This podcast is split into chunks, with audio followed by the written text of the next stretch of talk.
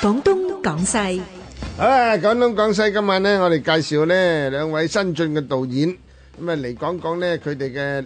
誒歷程啊，點樣樣咧參加一個咁樣嘅計劃咧？呢個計劃咧就政府資助嘅，叫做咧首部劇情電影嘅製作資助計劃。咁誒點樣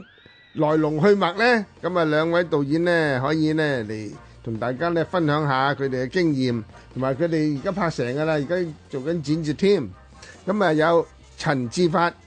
咁啊張經緯兩位，仲有一位黃俊導演咧，佢就去咗拍戲，今晚唔嚟得。咁啊一陣咧中意誒出入呢行嘅，大家記得收聽咯個人意見節目《廣東廣西》，現在開始。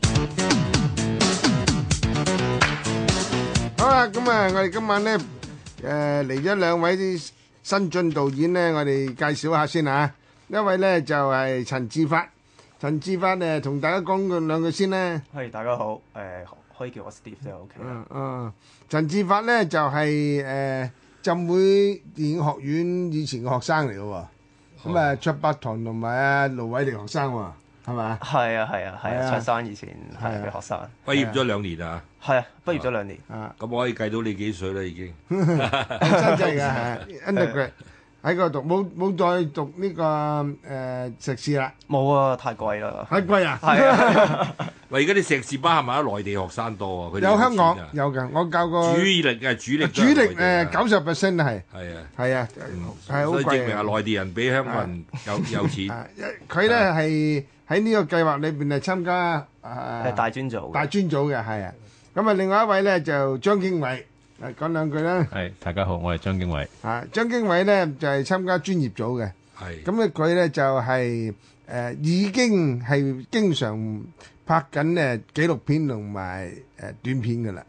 佢係紀錄片導演嘅嚟著嘅，名導演係啊。著名導演添二係零零九年攞咗嗰個啊金馬獎嘅三個獎係嘛？張經緯係係係係啊，係啊。咁啊，今次咧就係、首部誒、拍一次誒、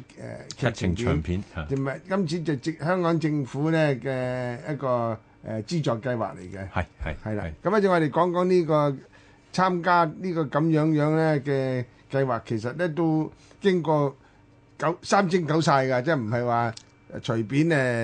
誒誒入入圍可以俾錢你拍嘅咁樣。我哋又唔知有幾多人角逐，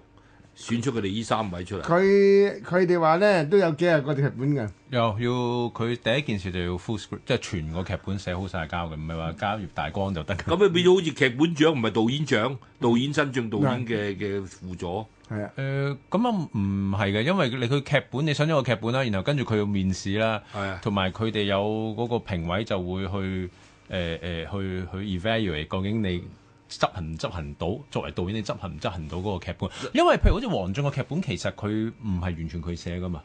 即係其實劇本佢唔一定係要我寫㗎。我知我知，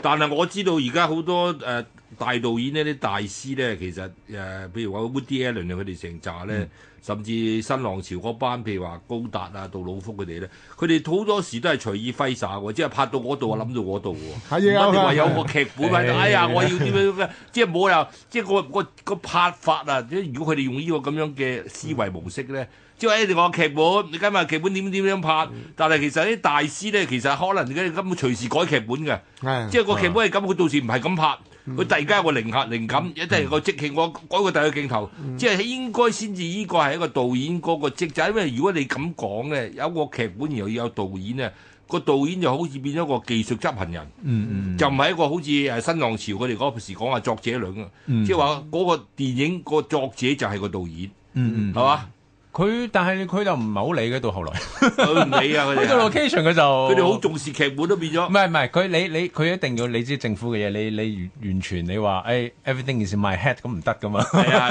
咁你一定要